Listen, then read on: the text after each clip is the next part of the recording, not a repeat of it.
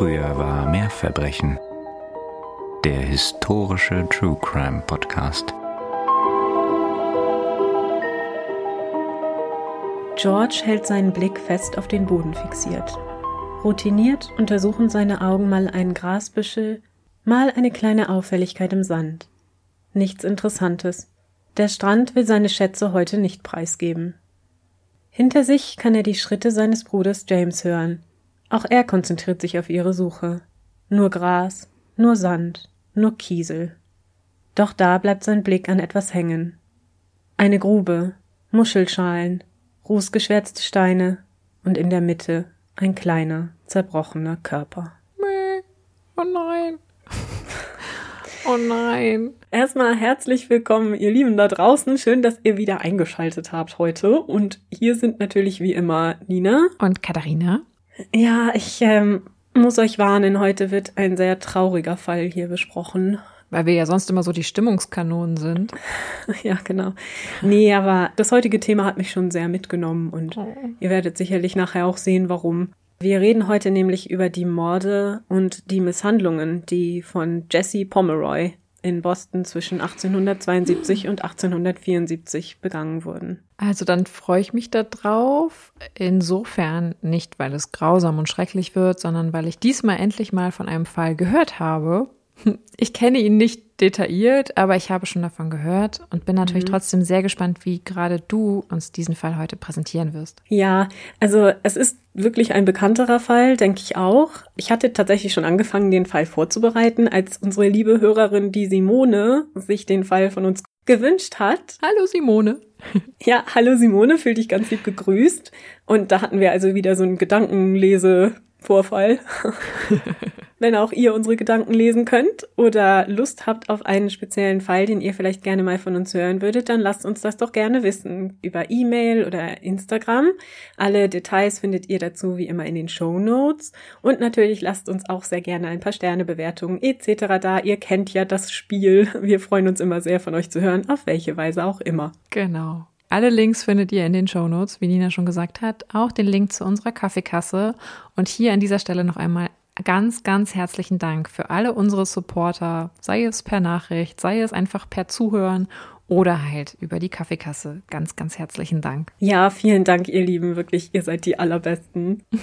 Bevor wir loslegen, muss ich in diesem Fall nochmal eine Triggerwarnung aussprechen. Wir sprechen heute über Gewalt an Kindern, auch über den Tod von Kindern. Und wenn euch diese Themen triggern, dann solltet ihr diese Folge vielleicht nicht alleine hören oder sie auch mal ganz auslassen. Obwohl ich mich dazu entschieden habe, die Details der Taten und die Verletzungen nicht genau auszuführen. Wenn ihr das alles gerne mal erfahren und lesen möchtet, dann könnt ihr das sehr gerne tun. Wie immer haben wir in den Show Notes alle Quellen verlinkt und da gibt es wirklich ausführliche Erklärungen zu all den Taten. Aber ich fand es für unsere Geschichte nicht wesentlich, die Details genau zu besprechen. Gut, dann wollen wir mal loslegen. Was meinst du? Oh ja. Okay. Jetzt möchte ich mehr hören von Jesse Pomeroy, obwohl er mir jetzt schon nicht sehr sympathisch scheint. Aber erzähl uns mehr über diesen Es Fall. ist ein wahnsinnig tragischer Fall auf allen Seiten. Deswegen wird heute auch der Täter ein bisschen mehr im Fokus stehen, tatsächlich, obwohl wir ja eigentlich uns immer gerne mit den Opfern beschäftigen möchten. Aber manchmal, zum Beispiel ja auch schon wie bei Herrn Holmes, ist das nicht immer so gut möglich. Einfach auch wegen der Anzahl der Opfer und der Grausamkeiten und Vorfälle, die da eine Rolle spielen. Wir beginnen unsere Geschichte am 22. April des Jahres 1874, als die zwei 11- und 13-jährigen Brüder George und James Power am Seven Hill Beach in Boston auf der Suche nach Miesmuscheln sind. Weil sie aber ein bisschen zu spät angefangen haben mit ihrer Suche, ist die Flut schon angekommen und sie haben keinen Erfolg mehr. Und deswegen entscheiden sie sich, lieber so ein bisschen durch die Gegend zu stromern, da am Strand und ein bisschen im Hinterland. Da ist so ein sumpfiges Land, das sich da anschließt und sie wollen da ein bisschen nach Schätzen suchen und etwas spielen. Kurz vor 16 Uhr wie in der Einleitung beschrieben, stößt George bei seiner Suche auf eine flache Grube im Sand, in der er die Leiche eines kleinen Kindes entdeckt. Hm, flache Grube mhm. durch Zufall oder war die ausgehoben worden und die Leiche ist nicht angespült worden? Nur, dass wir uns das noch besser vorstellen können. Die Leiche ist nicht angespült worden. Diese Gruben gab es da mehrfach an diesem Strand. Das waren Gruben, die dazu benutzt wurden, um diese Miesmuscheln zu öffnen und zu braten und zuzubereiten. Ah. Also da wurden dann Feuer in diesen Gruben ja. gemacht und da diese Miesmuscheln gegessen. Und deswegen war auch diese Grube und das Umfeld der Grube voller Miesmuschelschalen als er den Körper auffand. Also das war offensichtlich eine alte Grube, die dafür genutzt worden war. Und in dieser Grube findet er dann eben diese kleine Leiche und natürlich sind die beiden Brüder zutiefst schockiert und laufen dann vom Ort weg und versuchen verzweifelt Erwachsene zu finden, die ihnen helfen können. Mhm. Und sie stoßen dann relativ schnell auch auf verschiedene Personen, unter anderem einen jungen Polizisten, der da gerade so seinen Dienst versieht in einer Seitenstraße, aber auch auf einen Mann, der ebenfalls am Strand ist, um Miesmuscheln zu sammeln. Und diese Gruppe von Menschen, die Jungs und die Erwachsenen, gehen dann zurück, um eben nach diesem Fund zu sehen. Als die Gruppe da ankommt, finden sie natürlich auch die Leiche des kleinen Jungen vor. Wir finden später heraus, dass es sich um den vierjährigen Horace Millen handelt. So jung. Mhm. Und der Polizist hat später beschrieben, dass er zunächst dachte, es handelt sich um eine Puppe, bis er dann sehen konnte, dass es sich tatsächlich um einen kleinen Menschen handelte. Der Junge war schlimm misshandelt worden. Die Leiche war beinahe nackt ausgezogen und mit einem Messer am ganzen Körper geschnitten und verstümmelt worden. Außerdem hatte der Täter versucht, den kleinen Körper anzuzünden, was ihm aber nicht gelungen war. Und so gab es Brandspuren an Haaren und an der Haut des Kindes, aber es ist nun mal nicht so leicht, einen Menschen zu verbrennen und so ist es auch in diesem Fall nicht weitergegangen als das.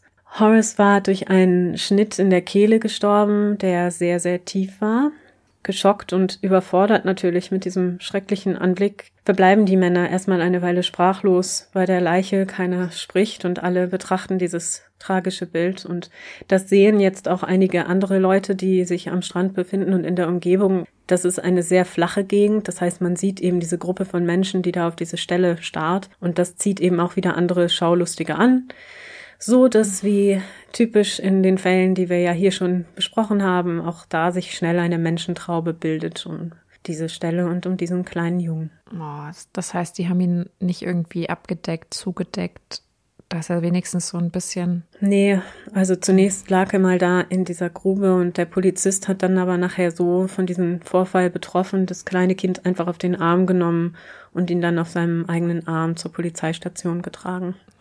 Dort beginnt man dann auch damit, den kleinen Körper zu untersuchen und man sucht danach auch nach Spuren am Tatort. Mittlerweile suchte Horaces Mutter, Leonora Millen, verzweifelt nach ihrem Sohn. Der Kleine war kurz vor 10 Uhr am Morgen des gleichen Tages von zu Hause aufgebrochen um sich beim Bäcker in der Nähe ein paar Süßigkeiten zu kaufen. Das war damals noch etwas anders als heute. Also das war nichts Ungewöhnliches, dass so ein kleines Kind ganz alleine zum Bäcker ging, um sich Süßigkeiten zu holen.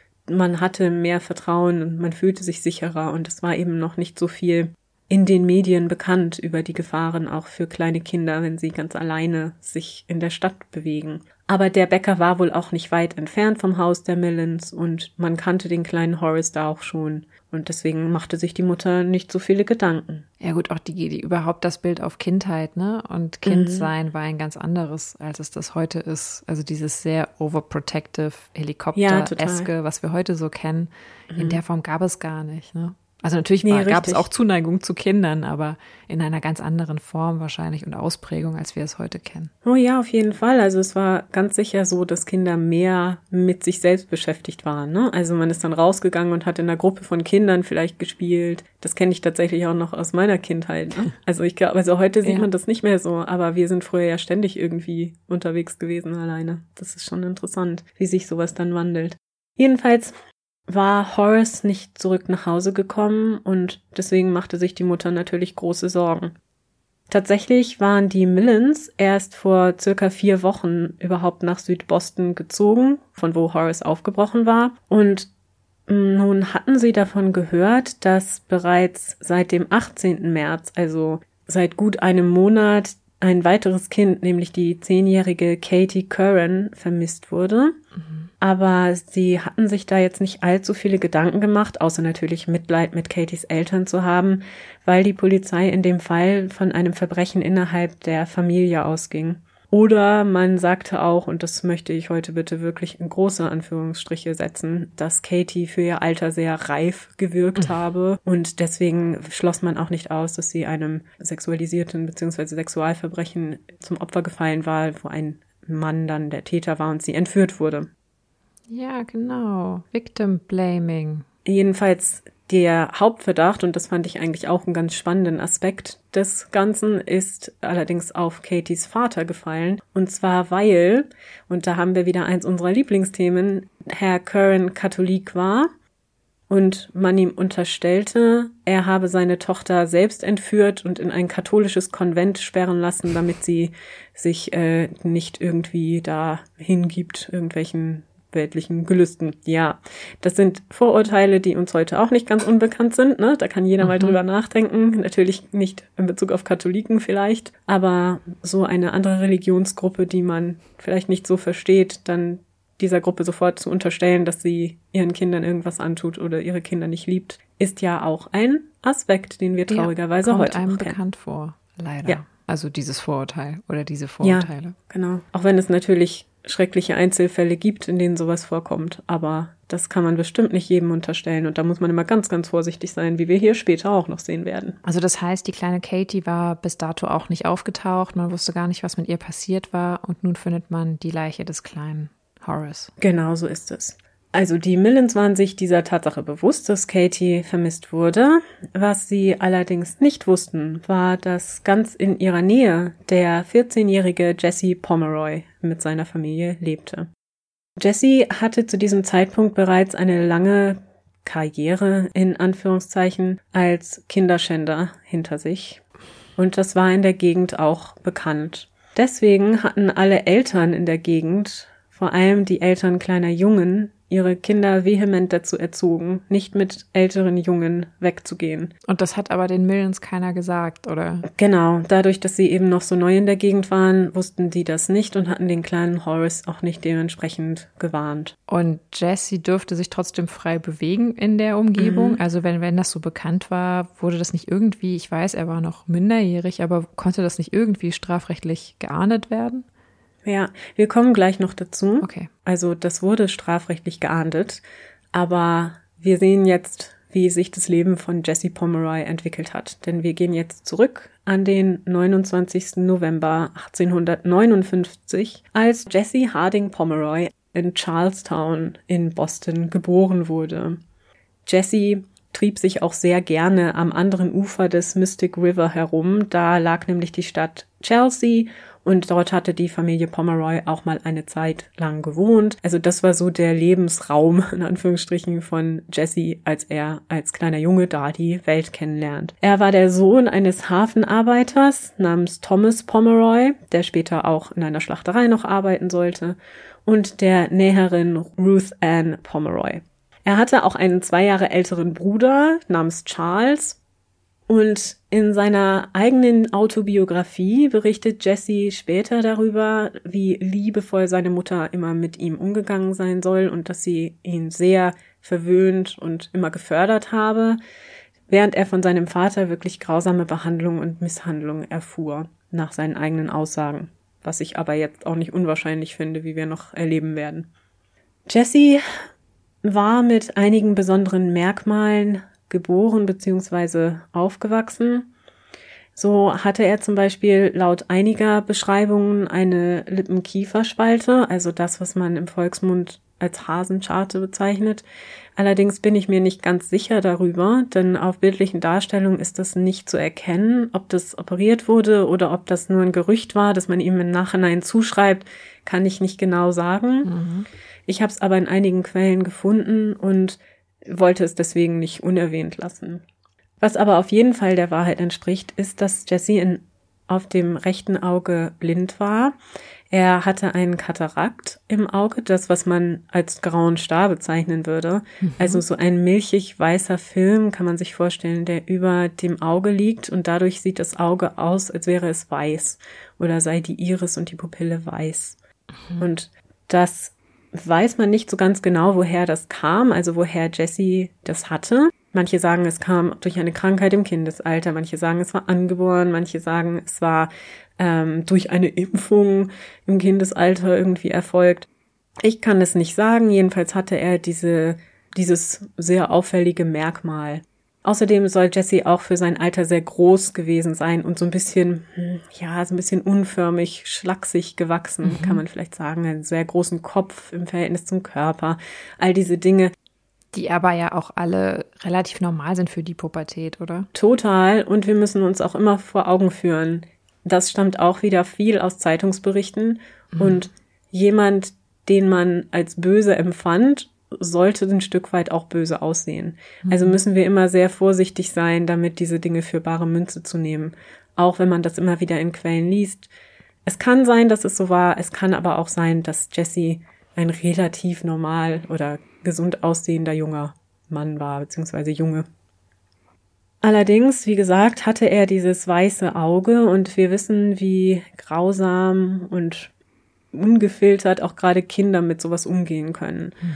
Und deswegen hatte Jesse sein ganzes Leben lang immer große Probleme, Anschluss zu finden, wurde gehänselt und von anderen Kindern grausam und auch gewalttätig behandelt. Er zeigte schon früh Verhaltensauffälligkeiten, von denen auch die anderen Kinder berichteten. Also das wird dann immer so ein Kreislauf, ne? Also man behandelt jemanden vielleicht anders, weil er anders aussieht und der verändert sich dann im Verhalten mhm. und dann wird dieses Verhalten wieder Grund, dass man sich nicht mit ihm anfreunden möchte und so weiter. Und so war es auch im Fall von Jesse Pomeroy. Er hatte wohl kein Interesse daran, mit anderen Kindern zu spielen, also was weiß ich, Fußball oder irgendwelche anderen Spiele, die sie eben zusammen gespielt haben, auch nicht in der Schule und wollte sich auch nicht unterhalten und hat wohl sehr viel immer einfach am Rand gesessen und nicht mitgespielt. Obwohl ich es da auch schon immer schwierig finde, weil nur mhm. weil man auch schon als Kind vielleicht introvertiert ist, heißt das ja noch nicht, dass man verhaltensauffällig wird in dem Sinne, wie er das dann scheinbar später wurde. Ich finde es bei solchen Fällen mhm. immer total schwierig, vor allem weil sie halt historisch sind, auseinanderzuhalten, was soziologisch bedingt war, also sprich durch Erziehung oder Umfeld und mhm. was vielleicht wirklich pathologische Gründe hatte, die natürlich auch nie komplett losgekoppelt sein können von der Erziehung, ne? aber das so komplett auseinanderzuhalten, finde ich total schwierig und dann zu sagen, okay, das ist der Punkt, da ist der Charakter gekippt oder da ist der Ursprung für das vielleicht später gewalthafte oder auch missbräuchliche Verhalten, was er an den Tag gelegt hat. Nee, total, da hast du vollkommen recht. Und wäre es nur das, wäre das auch absolut nicht, also groß erwähnenswert, ja. weil das ja viele Kinder gibt, die vielleicht ein bisschen introvertierter sind, wie du schon sagst. Aber das ist eben etwas, das später auch immer wieder angeführt wird, gerade von den anderen Kindern aus seinem Umfeld, aus der Schule und so weiter. Damit endet es aber nicht sondern Jessie fängt auch schon sehr früh an, zum Beispiel Haustiere zu quälen und später auch zu töten. Hm. Es geht sogar so weit, dass seine Mutter am Ende den Kindern der Familie Haustiere komplett verbietet, weil diese immer wieder Opfer von Grausamkeiten werden. Also es wird da zum Beispiel die Geschichte von zwei Vögeln erzählt, die die Mutter für sich hatte, zwei Singvögel, die er dann getötet hat. Und auch die Katze einer Nachbarin wird erwähnt. Also solche Geschichten mhm. sind passiert. Und leider bekommt Jesse auch nicht die Unterstützung oder die Zuneigung, die er vielleicht braucht, um mit sowas dann doch irgendwie wieder einen gesunden Umgang zu finden in der Familie. Denn ja. sein Vater hatte ihn wohl von einem sehr frühen Alter an abgelehnt eben weil er etwas anders aussah als andere Kinder und es wird nachher sogar beschrieben, dass sein Vater gesagt hat, er habe sich vor ihm gegruselt und geekelt wegen seines weißen Auges. Und deswegen beschimpft sein Vater Jesse auch in der Öffentlichkeit und zu Hause und schlägt ihn auch wirklich brutal. Jessie entwickelt daher schon ziemlich früh eine Faszination für Gewalt und Grausamkeit, also auch so ein bisschen beinahe so ein Folterverhalten, weil sein Vater das ihm eben auch immer wieder gegenüber an den Tag legt und ist fasziniert unter anderem auch von naja, so Groschenromanen, in denen es im Grunde um so Cowboy- und Indianergeschichten geht. Ne? Davon hatten wir es ja auch schon mal. Und wie indigene weiße Siedler gefangen nehmen und ihnen auch Gewalt antun, sie foltern. Und das ist wohl in diesen Büchern, in diesen Groschenromanen sehr detailliert beschrieben. Also im Grunde auch wieder so eine rassistische Propaganda so ein bisschen. Aber das fand Jesse wohl ganz, ganz interessant und toll. Und er hat sich wohl sehr stark identifiziert mit diesen Indigenen, die eben die Folterung vornehmen. Und er hat immer davon geträumt, auch Menschen an den Marterpfahl zu binden und sie da zu foltern. Erzählt er später in seiner Autobiografie. Erzählt er in seiner Autobiografie und wird auch nachher in den Taten deutlich. Also es ist tatsächlich so, das kann ich ja vielleicht sagen, ohne zu sehr ins Detail zu gehen, aber dass viele dieser Beschreibungen aus den Büchern direkt so in seinen späteren Taten umgesetzt werden. Außerdem war Jessys Vater wohl auch sehr viel betrunken. Das war wohl tatsächlich schon vor der Ehe so gewesen. Also er war wohl bekannt dafür, ein Trinker zu sein. Und natürlich ist das in der Kombination häufig auch eskaliert. 1872 schließlich, als Jesse zwölf Jahre alt ist, erträgt Ruth Ann, also seine Mutter, den Alkoholismus und die Gewalt ihres Mannes nicht mehr. Er soll neben Jesse auch Ruth Ann und Charles geschlagen haben, aber nicht so häufig und auch nicht mit so einer Vehemenz. Thomas soll nach ihren Aussagen, also den Aussagen der Mutter, vor allem Jesse immer wieder mit Gürteln und Peitschen blutig geschlagen haben und einmal dabei sogar fast umgebracht haben. Und eines Tages im Jahr 1872, als sie wieder einmal ihr Kind blutig und verstört in einer Ecke des Zimmers vorfindet, platzt Ruth Ann endgültig der Kragen und sie jagt dann Thomas mit einem Küchenmesser bewaffnet aus der Wohnung. Persönlich kann ich das nachvollziehen. Ja, und befürworten. Es kommt dann in der Folge auch zur Scheidung und Ruth zieht mit den Kindern in eine Wohnung in Charlestown in Boston. Während die Pomeroy-Familie also all diese schrecklichen Dinge durchmacht, ereignen sich in der Nachbarschaft von Charlestown und Chelsea, also am anderen Ufer des Mystic River, ganz andere Tragödien. Am Tag nach Weihnachten 1871 wurde der dreijährige Billy Payne in einem Schuppen in Chelsea gefunden. Er hing halbnackt, an den Handgelenken aufgehängt, von der Decke und war offensichtlich schlimm geschlagen worden.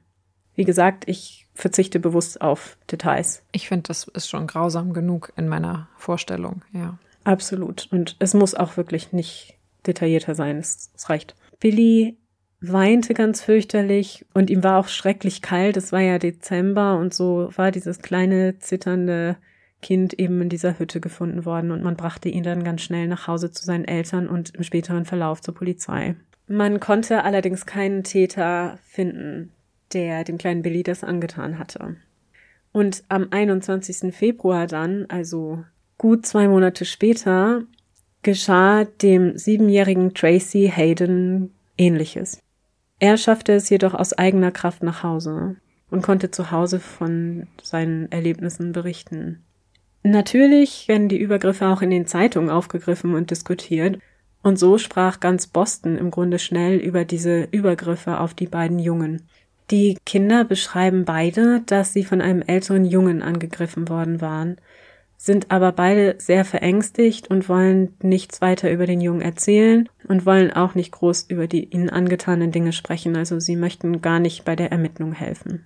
Natürlich ist nun ganz Boston besorgt ob der Vorgänge und am 20. Mai 1872 wird dann auch der achtjährige Robert Meyer von einem älteren Jungen angesprochen und zu einem abgelegenen Ort gelockt.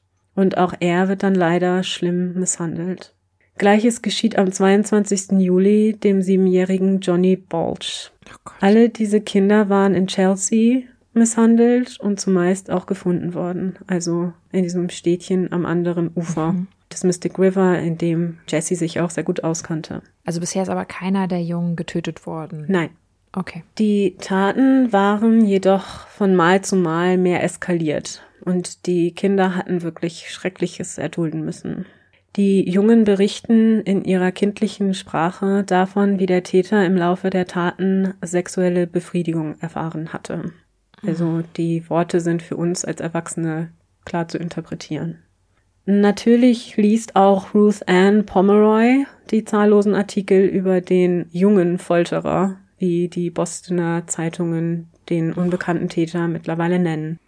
Und sie trifft nun die Entscheidung, mit ihren Söhnen von Charlestown nach South Boston zu ziehen. Die Kinder waren allesamt, also die Kinder, denen diese Taten angetan worden waren, stammten alle aus Charlestown. Und Aha. jetzt spekulieren die Quellen, die ich benutzt habe zur Recherche, darüber, ob sie, also Ruth Ann, nicht geahnt haben könnte, dass Jesse der Täter war und ihn schützen ja. wollte, indem sie mit ihm aus diesem Stadtteil wegzog, um ihn eben nicht den Blicken der Menschen auszusetzen und so, dass er nicht gefasst werden konnte. Sie hat das selber nie zugegeben, deswegen kann ich das nicht 100%ig sagen. Aber ich sag mal, ihr späteres Verhalten lässt zumindest diesen Schluss zu. Jedenfalls ziehen die Pomeroys dann um und die Übergriffe in Charlestown und Chelsea enden. Stattdessen wird am 17. August 1872 der siebenjährige George Pratt in South Boston in einem verlassenen Bootshaus misshandelt und später eben auch wieder aufgefunden. Mhm. Wieder berichtet er von einem älteren Jungen und wieder ist das Verbrechen noch grausamer als zuvor. Nun eskaliert auch die Frequenz der Übergriffe. In der Zeit vom 23. August bis 17. September 1872 werden noch der sechsjährige Harry Austin, der siebenjährige Joseph Kennedy und schließlich der fünfjährige Robert Gould von einem älteren Jungen davongelockt und an einem abgelegenen Ort in South Boston misshandelt und missbraucht. Wobei die Grausamkeit des Täters bei dem kleinen Robert, also dem letzten Opfer, ihren widerlichen Höhepunkt erreicht. Die Zeitungen nennen den Täter neben jungen Folterer nun auch jungen Feind, so Boyfiend, und das ist ein Name, der sich durchsetzen sollte. Ich finde die Übersetzung von Boyfiend etwas schwierig, weil das mit unserem deutschen, mhm. mit unserem schönen Deutsch nicht so gut zu übersetzen ist, denn das hat ja so eine Doppelmeinung, ne? Also der ja. Jungenfeind, aber auch der feindliche Junge, so kann man es vielleicht sagen. Ne? Also mhm. es hat so beides, das Täter und Opfer in diesem Namen.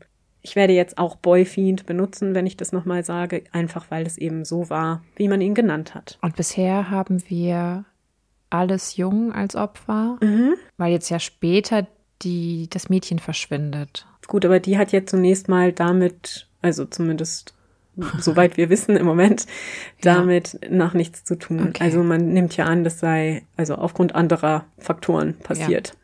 Also ja, Katie fällt aus diesem Schema vollkommen raus, weswegen man auch Jessie nicht verdächtigt dessen. Die kleinen Opfer sind sehr, sehr, sehr tapfer. Und so wird aufgrund einer umfassenden Suche in Schulen in der Gegend Jesse schließlich als der Täter identifiziert. Mm. Dabei war ihm vor allem sein erkranktes Auge zum Verhängnis geworden, weil die kleinen Opfer später davon berichteten, dass der Täter ein Murmelauge gehabt haben soll. Ja. Und dass ihnen gerade dieser Anblick eben auch ins Gedächtnis gebrannt war und sie das nicht vergessen konnten. Es fängt jetzt auch an deutlich zu werden, warum die Kinder zuvor Jesse nicht verraten wollten, denn er hat sie damit bedroht, dass er kommt und sie findet und sie dann kastrieren würde. Aufgrund der Identifizierung durch seine kleinen Opfer wurde der zwölfjährige Jesse schließlich festgenommen und gestand die Taten.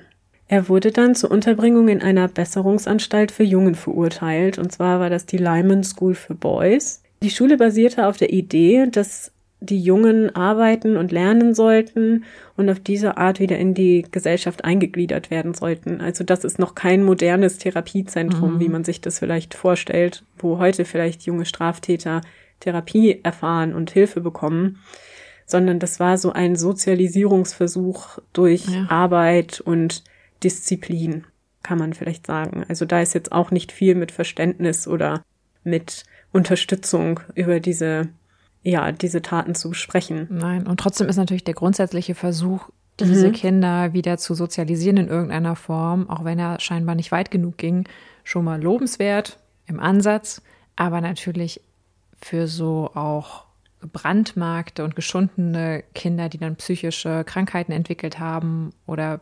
Präpositionen nicht mhm. ansatzweise ausreichend, ne? Nee, absolut. Und ich finde es auch gut. Ich finde auch, das ist der, also es ist ja der frühe Ansatz dessen, wo ja. wir heute sind und was ja auch immer noch weiter verbessert wird und verbessert werden muss. Aber es war eben noch sehr früh in mhm. dieser Entwicklung und das merkt ja. man eben auch leider daran, wie das dann weiterging. Eigentlich hatte Jesse bis zu seiner Volljährigkeit in dieser Schule bleiben sollen.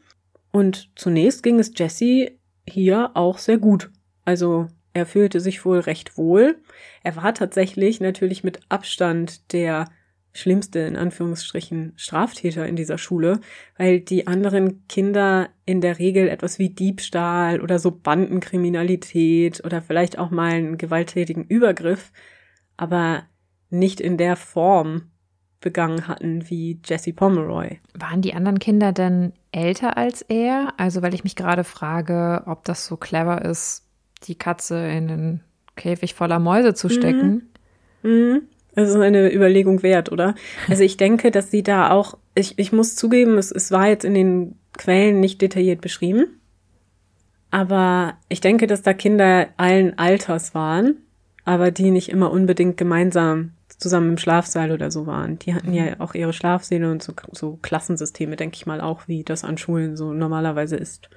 Ich meine, es kann ja auch sein, dass es unterschiedliche Altersstufen gab, mhm. aber dadurch, dass die halt wahrscheinlich relativ engmaschig bewacht wurden, mhm. es vielleicht nicht so viele Gelegenheiten gab, das auszuüben, was er vorher getan hat. Ja, unbedingt. Also es kam den Kindern da sicherlich auch zugute, glaube ich, dass Jesse nicht dumm war. Also er wusste schon ganz genau, wie man Dinge erreicht. Er hatte ja das Ziel, aus dieser Schule wieder entlassen zu werden. Und er wusste, dass man mit guter Führung auch früher entlassen werden konnte. Deswegen ist Jesse relativ schnell zum absoluten Musterschüler avanciert, so dass hm. die anderen Kinder tatsächlich auch nicht Angst vor ihm haben mussten in der Form. Also er hat keinerlei Übergriffe versucht auf die Kinder in dieser Schule. Jetzt ist es so, dass er etwas kränklich war und deswegen konnte er nicht die Arbeiten machen, die die anderen Kinder machen sollten. Also die, es gab da so eine Farm an der Schule, wo die Kinder draußen an der Luft gearbeitet haben und mit den Tieren und so. Und das konnte Jesse nicht machen, weil er eher etwas schmächtig war und deswegen nicht diese harte körperliche Arbeit machen konnte. Was er aber machen konnte, waren so administrative Aufgaben. So wurde er dann nämlich zum Flurvorsteher ernannt. Das heißt, er sollte halt so ein bisschen, na, wie so ein Klassensprecher oder so, ne? Also er hat dann so über die Kinder in seinem Schlafsaal oder auf seinem Flur so ein bisschen das Regiment geführt. Und das passte ihm natürlich sehr, sehr gut in den Kram. Also er hat dann die Kinder da mit eiserner Hand regiert. Wir wissen auch, dass das die Motivation war, also diese frühere Entlassung, die Motivation für sein gutes Verhalten war, weil er das auch anderen Schülern der Schule empfohlen hat. Also er hat dann zu ihnen gesagt, wenn du dich hier anständig benimmst, lassen sie dich raus. Nun war es auch so, dass Jessie von anderen Jungen sehr gerne hörte, wenn diese zur Strafe geschlagen worden waren. Also es war damals an Schulen ja noch leider normal, dass man Kinder, die sich in irgendeiner Form fehlverhielten, mit Schlägen bestrafte. Und das passierte nun den anderen Mitdelinquenten, mit denen er da saß, und durchaus öfter, denn das waren ja alles so kleine Aufrührer in den Augen der Lehrer. Und jedes Mal, wenn das passiert war, also wenn einer der Jungen verprügelt worden war, geschlagen worden war, dann fand sich Jesse sehr schnell ein und wollte die detaillierte Darstellung der Schmerzen und der Schläge und allen einzelnen Erlebnissen dieser Prügelstrafe erfahren von den anderen Jungs. Aber das klingt ja wirklich so, als hätte er durch diese sekundäre Straferfahrung sein mhm. eigenes Bedürfnis kompensieren können für die Zeit, weil er in der Zeit ja keine Übergriffe selbst ausgeführt hat, aber hatte quasi mhm. die Möglichkeit darüber daran teilzuhaben, was ja schon genau. sehr makaber ist. Ja, total. Und es ist auch so, dass die anderen Jungen berichtet haben, dass Jesse dann in Anführungszeichen sehr aufgeregt geworden sei während dieser Erzählungen, was eben auch wieder auf eine sexuelle Motivation hindeutet. Ja, und so ist es dann auch so, dass wegen seiner guten Führung und auf Bestrebungen seiner Mutter, die wirklich vehement Petitionen an jeden geschrieben hat, der es hören wollte oder auch nicht, die alles Mögliche versucht hat, ihn rauszuholen und die auch wirklich zutiefst von seiner Unschuld überzeugt war, wird Jesse dann am 6. Februar 1874 wieder aus dieser Besserungsanstalt entlassen. Ich meine, ich freue mich ja Ja. quasi für ihn, dass er eine Mhm. so aufopferungsvolle und liebevolle und auch befürwortende Mutter hatte und unterstützende Ja. Mutter hatte. Das haben nicht alle und auch nicht viele Leute. Aber in dem Fall wäre es vielleicht besser gewesen, wenn er da geblieben wäre, wo er war. Ja, also ich denke mal, hätte man die heutigen Ja. Möglichkeiten gehabt, ne? Also so psychologische Betreuung und so weiter, dann wäre das Ganze ganz was anderes gewesen. Und dann hätte man auch gemeinsam vielleicht wieder Eingliederung vereinbaren können oder irgendwas in der Art.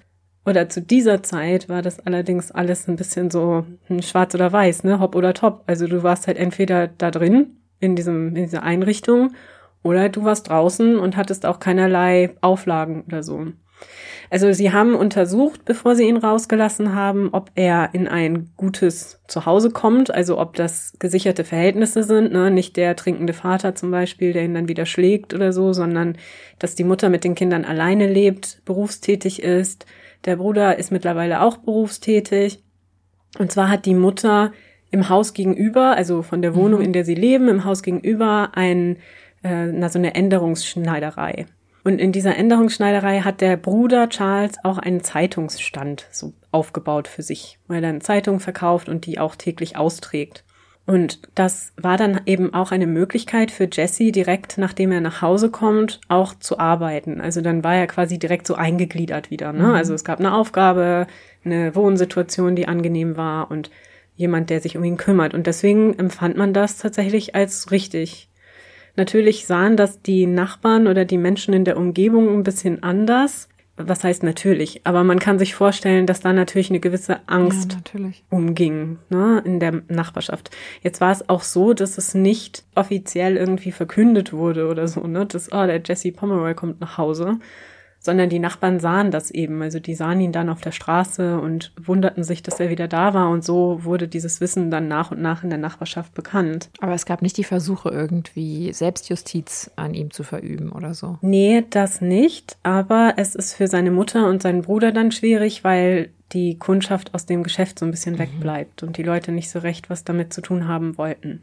Aber es war wohl noch nicht so krass, sag ich mal. Also die haben schon darauf reagiert, aber sie haben noch nicht allzu starke Maßnahmen ergriffen und es hat auch niemand Jesse angegriffen oder so.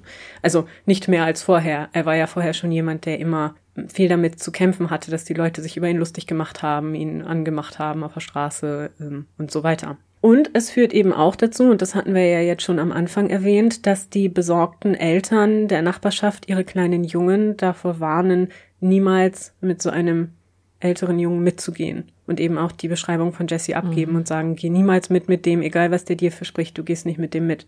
Und so kommt es dann tatsächlich auch zu keinen weiteren Vorfällen in der Folgezeit Krass. seiner Entlassung.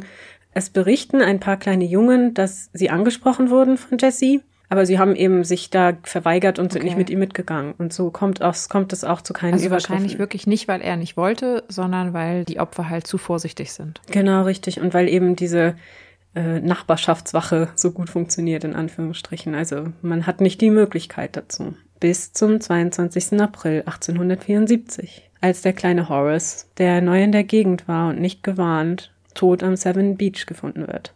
Ein Zeuge, der ebenfalls am Strand Muscheln sammelte, hatte so gegen 14 Uhr an dem Tag einen älteren Jungen aus Richtung des Tatorts wegrennen sehen.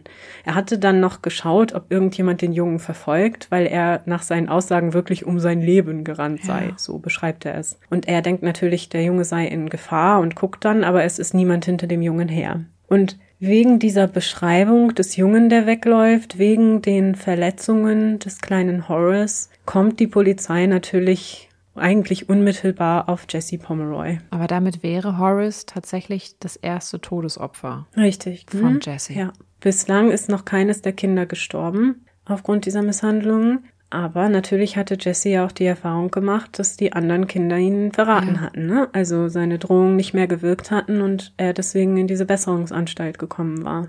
Und ja, jetzt ist der kleine Horace das erste Opfer, nachdem Jesse wieder aus der Besserungsanstalt entlassen wurde und eben auch das erste Todesopfer leider. Jedenfalls kommt es dann dazu, dass bereits am selben Abend, also am 22. April, gegen 10 Uhr abends die Polizei am Hause der Pomeroys klopft. Und Jesse erzählt dann nach seinem Aufenthaltsort während des Tages befragt so eine absolut wirre Geschichte, die überhaupt gar keinen Sinn macht und äh, ja, so super detailliert auf der einen Seite, total unglaubwürdig auf der anderen. Und die Polizei hört sich das an und hat sowieso schon eigentlich Zweifel, dass das stimmen kann. Und sie bemerken dann auch, dass Jesse Kratzer auf dem Gesicht hat mhm. und das Matsch, so ein Sumpfmatsch, ja. wie er da in diesem Gebiet am Strand ist, äh, an seinen Hosenbeinen und Schuhen sichtbar ist. Sie nehmen dann Jesse sofort mit auf die Polizeiwache wegen Verdacht des Mordes am kleinen Horace. Seine Mutter ist natürlich entsetzt und wirft sich sofort ins Gefecht und verteidigt ihren Sohn und sagt, das kann der auf gar keinen Fall gewesen sein, der würde das nicht tun und regt sich schrecklich auf, geht die Polizisten an. Aber die beruhigen sie dann und sagen, sie würden ihn ja bald zurückbringen, sie müssen ihn nur befragen und nehmen ihn mit. Jessie beruhigt sie dann auch und sagt zu ihr, ja, Mom, komm, mach dir keine Sorgen, ich habe nichts gemacht, ne? Auf dem Revier dann wird der Junge, also Jesse, befragt und auch seine Kleidung genauer untersucht. Unter den Schuhen befindet sich tatsächlich getrockneter Matsch, der dem Boden am Tatort gleicht. Damals konnte man ja noch nicht mit den gleichen ja. Untersuchungsmethoden wie heute solche Bodenproben analysieren, aber man konnte schon anhand des Aussehens und des Verhaltens des Bodens sagen, dass das ein ähnlicher oder gleicher Boden ist wie da am Strand. Zwischen der Sohle und dem Schuh von Jesse fanden sich zudem einige Stücke Sumpfgrases, wie es auch am Tatort wuchs. Es gab verschmiertes Blut auf Jessys Hemd und er hatte Kratzer auf Gesicht, Hals und Händen. Auch stellten die Ermittler im Hause der Pomeroys Jessys Messer sicher, von dem er ihnen sogar selbst erzählt hatte, dass er es besaß. Und an dem Messer befand sich ebenfalls Blut sowie Sumpfmatsch. Er erzählt dann später, er habe das Messer gereinigt, indem er es immer wieder in den Sumpfboden gestoßen hatte, damit das Blut von der Klinge abgeht. Und sagt er schon, woher das Blut kommt? Nein, er in dem Moment hatte Jesse das noch nicht gesagt. Ne? Er, er schreitet in dem Moment noch ab, dass er der mhm. Täter ist. Jetzt in dem Moment, wo sie dieses Messer holen, aber im späteren Verlauf wird er ah, das dann okay. äh, so darstellen. Es ist nämlich jetzt so, dass die Polizei am Tatort, also um den kleinen Horace herum, Fußspuren findet, die eben wegführen in dieser Laufstrecke, die dieser Zeuge berichtet Aha. hatte. Und diese Spuren, das ist sehr gut und sehr clever. Also für die damalige Zeit, wir wissen ja, dass die Polizeiarbeit jetzt nicht immer so toll war, ist das wirklich gut. Die machen dann nämlich so Gipsabgüsse mhm. von diesen Schuhspuren. Und da findet sich dann unter der Sohle so ein Fehler in der, im Material. So. Also genau beschrieben wurde es jetzt nicht. Ich nehme mal an, irgendein Loch oder ein Spalt oder so.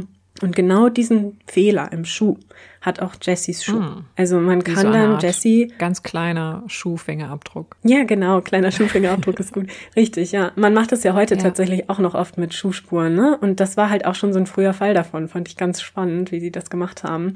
Jedenfalls kann man damit Jessie tatsächlich am Tatort verorten. Mhm. Also man kann beweisen, dass er vor Ort gewesen war.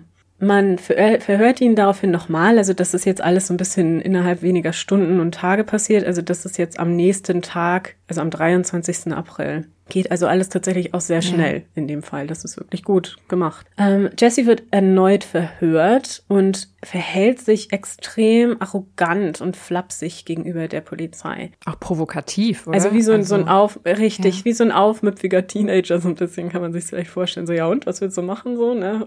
Also so richtig unangenehmes ja. Verhalten, das die Polizei da beschreibt. Und so ist es dann so, und das ist natürlich auch ein bisschen zweifelhaft vielleicht als Methode. Ich meine, es hat im Endeffekt den richtigen Effekt gehabt, aber naja, ähm, die Polizei, also so ein bisschen genervt von Jessys Verhalten, sagt dann, ja gut, dann ist es ja wohl auch so, wenn du so ein großer Held bist, dann kannst du dir ja auch mal die kleine Leiche angucken. Und man bringt ihn dann ins Leichenschauhaus in die Rechtsmedizin und zeigt ihm die Leiche vom kleinen Horace. Und hier ist es jetzt so, dass Jesse wirklich heftig reagiert. Ja. Also er will wirklich die kleine Leiche überhaupt nicht sehen. Er sträubt sich, er möchte weglaufen, er weint, er schreit und er sagt, er will sich das nicht ansehen. Und dann gesteht er schließlich auch den Mord und er sagt, er habe es getan. Und nach dem Grund seiner Tat befragt, sagt er dann, ich weiß es nicht, etwas hat mich dazu gebracht. Auf dem Weg zurück ins Revier, also von, von der Gerichtsmedizin ins Polizeirevier, bettelt er die Polizisten an. Äh, er sagt, dass ihm die Tat leid tue und er sagt, bitte sagt meiner Mutter nichts. Später zieht Jesse auf Rat seines Anwalts jedoch das Geständnis zurück und ist wieder sein altes, arrogantes Selbst. Seine Mutter heuert zwei Anwälte an, tatsächlich zu seiner Verteidigung, und so beginnt die Voruntersuchung, also das Inquest Ja. zu dem Mord von Horace Millen. Tatsächlich ist es so, dass relativ schnell in dem Inquest klar wird, dass Jesse der Täter sein muss. Es gibt derart viele Beweise eben an Jessys Person, an seiner Kleidung, an seiner Tatwaffe, die auch in Jessys Besitz war und eben auch diese Fußspuren, die Jesse eindeutig am Tatort platzieren, dass er im Juni 1874 des Mordes an Horace Millen angeklagt wird. Die Verhandlung wird für Dezember angesetzt und Jesse bleibt so lange in Untersuchungshaft. Unterdessen musste Ruth Ann Pomeroy ihren Laden schließen und das Gebäude wurde verkauft, weil die Menschen eben so heftig auf diesen Vorfall reagiert haben. Kann man sich ja auch ein Stück weit vorstellen. Natürlich. Ist zwar nicht fair, natürlich Ja, die. Familie dafür zu bestrafen, aber es ist vielleicht auch ein Stück weit menschlich. Deswegen kamen eben keine Kunden mehr in ihren Laden und sie konnte den Laden nicht mehr halten und deswegen wurde der Laden geschlossen. Das Gebäude wurde verkauft und im Juli begann man dann mit der Renovierung des Gebäudes. Und tatsächlich fand man dann am 18. Juli unter dem Kellerboden, also unter dem Laden gab es noch so einen Keller mit Lagerräumen und so weiter, die Leiche der zehnjährigen Katie Curran. Eine Autopsie der Kleinen ergab, dass auch Katie an einem Kehlschnitt gestorben war und auch sie war Opfer sexualisierter Gewalt geworden. Okay, ich meine, man, man Ja. würde ja ansonsten daran zweifeln, ob Jessie was damit zu tun hat, weil sie so ganz heraussticht, weil sie das einzige weibliche Opfer ist. Aber nun liegt ihre Leiche unter dem Kellerboden, was es eigentlich fast unmöglich macht, es abzustreiten, dass er was damit zu tun hat, wenn man nicht davon ausgeht, dass es einen Richtig. zweiten Täter gibt in der Familie. Er sagt später selber dazu, dass es so ein bisschen ein Opfer war, das sich ihm eben angeboten hat. Ne? Wir hatten ja schon darüber gesprochen, dass er Schwierigkeiten hatte, Opfer zu Ja. finden, aufgrund dieser Warnungen der Eltern, dass die kleinen Jungen nicht mehr mit ihm mitgehen sollten. An dem Tag ihres Verschwindens war Katie tatsächlich in den Laden gekommen und wollte sich ein Notizbuch kaufen für die Schule. Eigentlich war das der falsche Laden, aber sie war zehn Jahre alt und hatte das so ein bisschen durcheinander bekommen und hat ihn dann gefragt, ob sie Notizbücher verkaufen. Und er hat dann erzählt, ja, er, er hätte ein Notizbuch, das er ihr verkaufen würde. Sie müsste mal mit in den Keller kommen, dann könnte sie sich das angucken.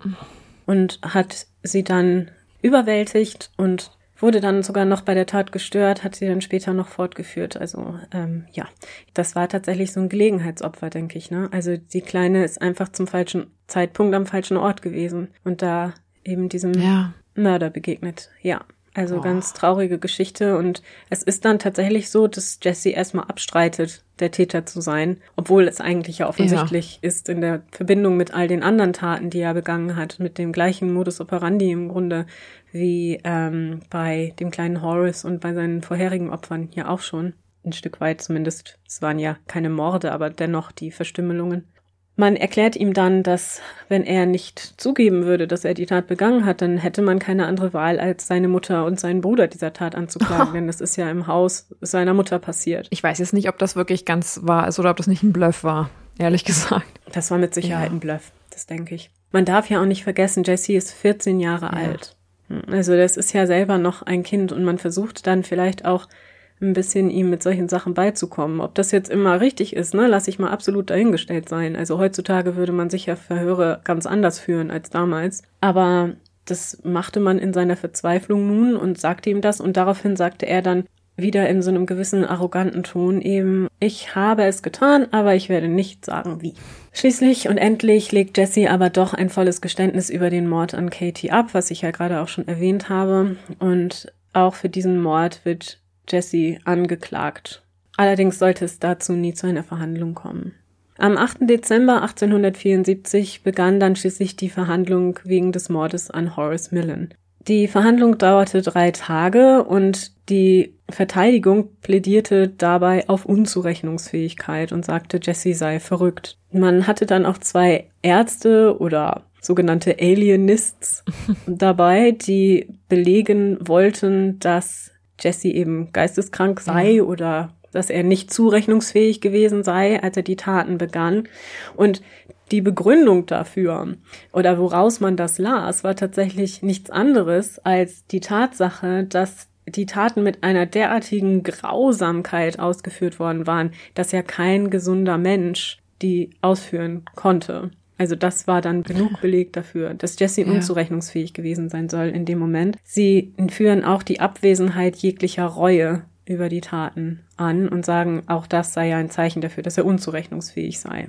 Heute würde man das durchaus anders bewerten. Genau. Anders bewertete das auch der Doktor der Anklage oder der Alienist der Anklage, der sich auch Jesse angesehen hatte und der ihn tatsächlich auch schon aus dieser Reformschule kannte, ne? Mhm. also aus dieser Boys School, auf der er vorher war. Und er sagte aus, dass Jesse keinerlei Zeichen von Geisteskrankheit zeige, dass er sehr wohl wisse, was er tue, sei ein intelligenter Junge und im Gegenteil sei er sich tatsächlich der Konsequenzen und auch der Auswirkungen des Ausmaßes seiner Taten sehr bewusst und er habe sie sogar bewusst deswegen begangen. Er habe auch ständig dazu fantasiert, sei aber trotzdem in der Lage gewesen, darüber zu reflektieren und er sei auch in der Lage gewesen, das zu verschleiern und es eben nicht mit jedem offensichtlich zu teilen. Also es sei schon kein Zeichen von Unzurechnungsfähigkeit. Ja, also es gibt auf jeden Fall ein gewisses Berechnungsmoment in seinen Taten, das muss man definitiv sagen. Ja, absolut, genau. Und so wurde Jesse dann tatsächlich auch nach fünfstündiger Jurybesprechung des Mordes für schuldig befunden.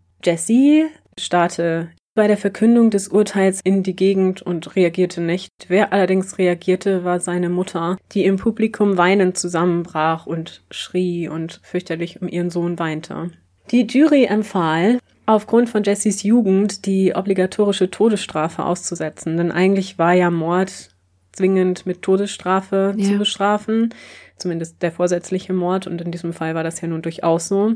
Der Richter empfahl das Ganze dann auch dem Gouverneur so. Allerdings war es so aufgrund des öffentlichen Interesses an diesem Fall ne, und der ja. öffentlichen Entrüstung über diese Taten, dass Jesse zwei Monate nach seiner Verurteilung zum Tode durch den Strang verurteilt wurde. Ach krass. Das Urteil dann wieder löste augenblicklich eine riesige öffentliche Debatte aus darüber, ob man ein Kind zum Tode durch den Strang verurteilen kann. Also war das Problem der Strang oder die, das Todesurteil? Nee, das Todesurteil an sich, weil eben, wie gesagt, seine Jugend den Leuten doch gewisse Probleme bereitete ne, mit dieser Sache. Ja.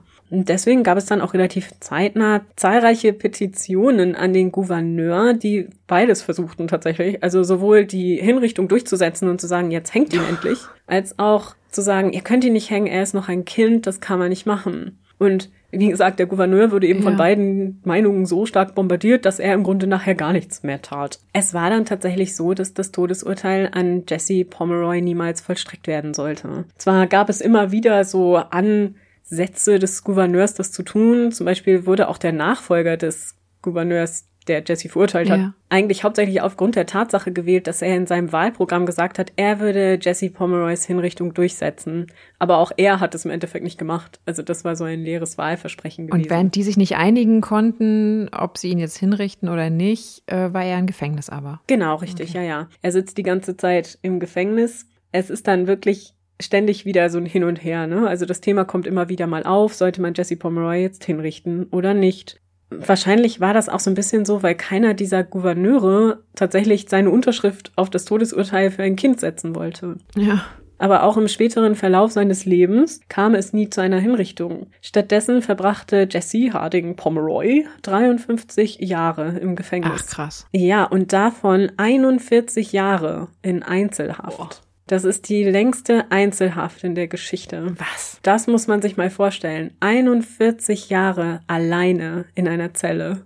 1929 Krass. dann wurde Jesse aus dem Gefängnis entlassen und zur Bridgewater State Farm überführt. Das war so eine Einrichtung, in der Strafgefangene nach dem Gefängnisaufenthalt untergebracht wurden. Sowas wie eine Sicherheitsverwahrung ja. vielleicht, wenn man sich das so heute vorstellt.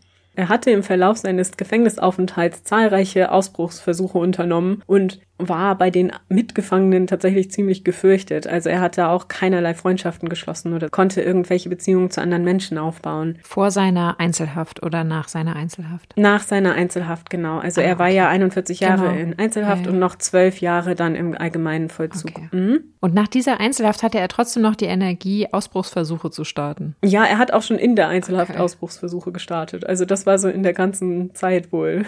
Einmal hat er einen Sprengsatz gebaut. Frag mich nicht wie. Ich wollte gerade sagen, wie ist er daran gekommen? Ähm, aber jedenfalls solcherlei Dinge hat er dann probiert. Alleine und auch als er später noch im allgemeinen Vollzug saß. Tatsächlich störte ihn wohl am allermeisten nach seinen eigenen Aussagen tatsächlich die Tatsache, dass sein Ruf mit der Zeit immer mehr abnahm. Also am Anfang war es so, dass jeder ihn immer voller Furcht und angewidert angesehen hatte, wenn er vorbeigegangen ist, weil jeder eben diesen Boyfiend kannte. Mhm. So nach und nach war es so, dass die jungen Gefangenen, die eben dann nachkamen, überhaupt nicht mehr wussten, wer Jesse Pomeroy überhaupt war und was er getan hatte. Und das war tatsächlich der Fakt, der ihn am allermeisten störte. Krass. Ja, das ist das Ende dieser Geschichte. Was für eine krasse Geschichte. Erschütternd. Ja, traurig, tragisch und irgendwie. Ja, im Grunde ist es deswegen ja. so tragisch und das geht mir auch. Also es ist natürlich jeder Mord und jede Gewalttat tragisch, also bitte hier nicht falsch verstehen. Aber ich fand gerade diesen Fall so schockierend, weil eben sowohl der Täter als auch die Opfer Kinder ja. sind. Man kennt das auch aus modernen ja. Fällen, ne? Also es passiert ja hin und wieder mal wieder, Gott sei Dank nicht so häufig, aber dass Kinder wirklich auch grausame Täter sein können und Taten wie diese begehen und das tatsächlich auch sexualisierte Taten waren. Also es ist ja eindeutig, oder was heißt eindeutig, an dieser Stelle bitte wieder, ich bin keine Psychologin, Psychiaterin, Psychotherapeutin, irgendwas in der Art. Ich würde sagen, dass man hier schon sexuellen Sadismus attestieren mhm. kann. Und natürlich ist es irgendwie so fatal und tragisch, dass man denkt, woher hat sich dieser entwickelt? Ne? Also was hat dieses Kind erlebt, mhm. dass er diese Präferenz entwickelt hat? Diese, ja, ja. diese krankhafte Präferenz. Frage ist natürlich mhm. aber auch immer wieder, das darf diese Taten nicht entschuldigen.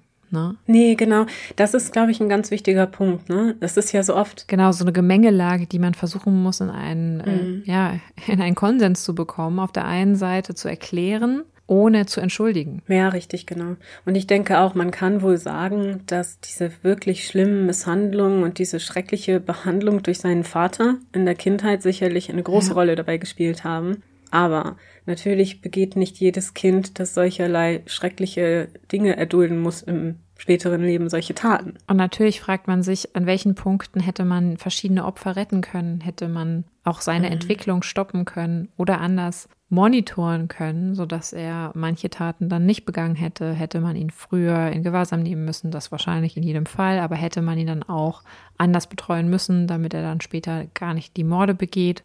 Das ist schon alles sehr traurig. Ja, also sicher hätte man ihm heute besser helfen können, ihm und seinen Eltern. Mhm. Ich glaube schon, dass seine Mutter wirklich ehrlich um ihn besorgt war.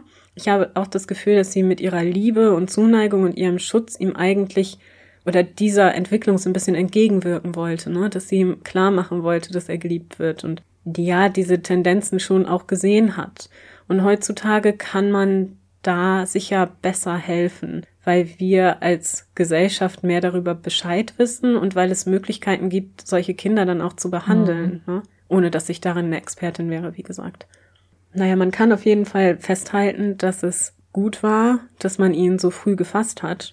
Denn man muss mal überlegen, ja. was passiert wäre, hätte man ihn nicht gefasst. Also es ist, glaube ich, relativ sicher, dass Jesse viele grausame Taten begangen hätte in seinem späteren Leben. Ich glaube nicht, dass er aufgehört hätte. Und man sieht ja auch, wie schnell und wirklich heftig diese Taten eskaliert sind. Also ich habe ja jetzt bewusst auf Details verzichtet, aber es ist wirklich jedes Mal immer weiter eskaliert und auch die Überwindung eigentlicher Grenzen, die ja jeder Mensch mhm. hat, ist da sehr, sehr schnell möglich ja. gewesen. Und genau, wo man sich natürlich fragt, was war dieser krasse Auslöser? Weil die Eskalation ging dann ja so mhm. rapide, dass man sich fragt, was war dieser Tropfen, der das fast zum Überlaufen brachte? Ne? Aber darüber weiß man wahrscheinlich nichts, oder? Was der Auslöser gewesen sein könnte. Nee, und es ist ja auch möglich, dass es noch andere Opfer gab, ja. ne? Von denen wir halt nichts wissen. Weißt du, so erste Probeopfer, mhm. wo er mhm. vielleicht ein Kind nur angegriffen hat und das war halt so wie so ein bisschen raueres Spielen oder so und das ist dann halt immer weiter eskaliert.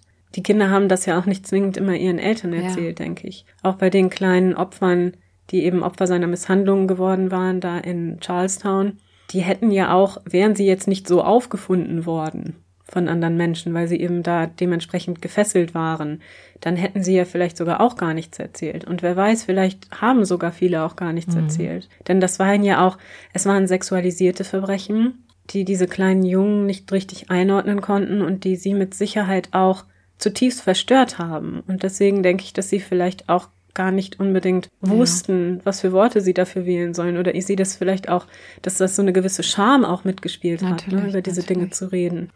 Ja, es macht einen ein Stück weit sprachlos, ne? Und es gibt so viele Opfer dabei. Die ganzen Kinder, die Familien, auch seine Familie, seine Mutter, die wirklich, glaube ich, durch dieses Urteil und durch diese Vorgänge komplett zerstört wurde. Mhm. Also ich denke, das kann man mitnehmen. Sie hat so hart versucht, für ihn zu kämpfen und auch ihm zu helfen. Das glaube ich wirklich. Auch, und das passiert einem ja auch häufiger mal, auch noch heute in modernen Fällen sieht man das ja, auch indem sie manchmal das Leid der Opfer ignoriert hat, ne? Zugunsten ja. ihres eigenen Sohns und dann ihn schützen wollte. Auch obwohl sie sich klar darüber gewesen sein müsste, dass er diese Taten begangen hat. Ja, und ich will jetzt nicht der Mutter irgendwelche Mitschuld daran geben, aber natürlich weiß man auch nicht, dadurch, dass man sie nicht kennt, weil das nun Ganze nun schon eine Weile her ist, was diese Energie von mhm. ihr für eine Rolle in der ganzen Konstellation noch mit diesem sehr gewalttätigen Vater gespielt hat. Ne, diese, das mhm, Augen mhm, verschließen absolut. wollen. Man weiß ja auch nicht, wie hat sie sich selber, wie ist sie aufgetreten in diesen aggressiven Situationen. Ähm, das können mhm. wir überhaupt nicht durchblicken, diese Szenarien innerhalb der Familie, diese Machtkämpfe vielleicht auch auf der nonverbalen Ebene. Von mhm. daher, das kann man nicht so ganz durchblicken. War sie wirklich die aufopferungsvolle Mutter, die sie zu sein scheint?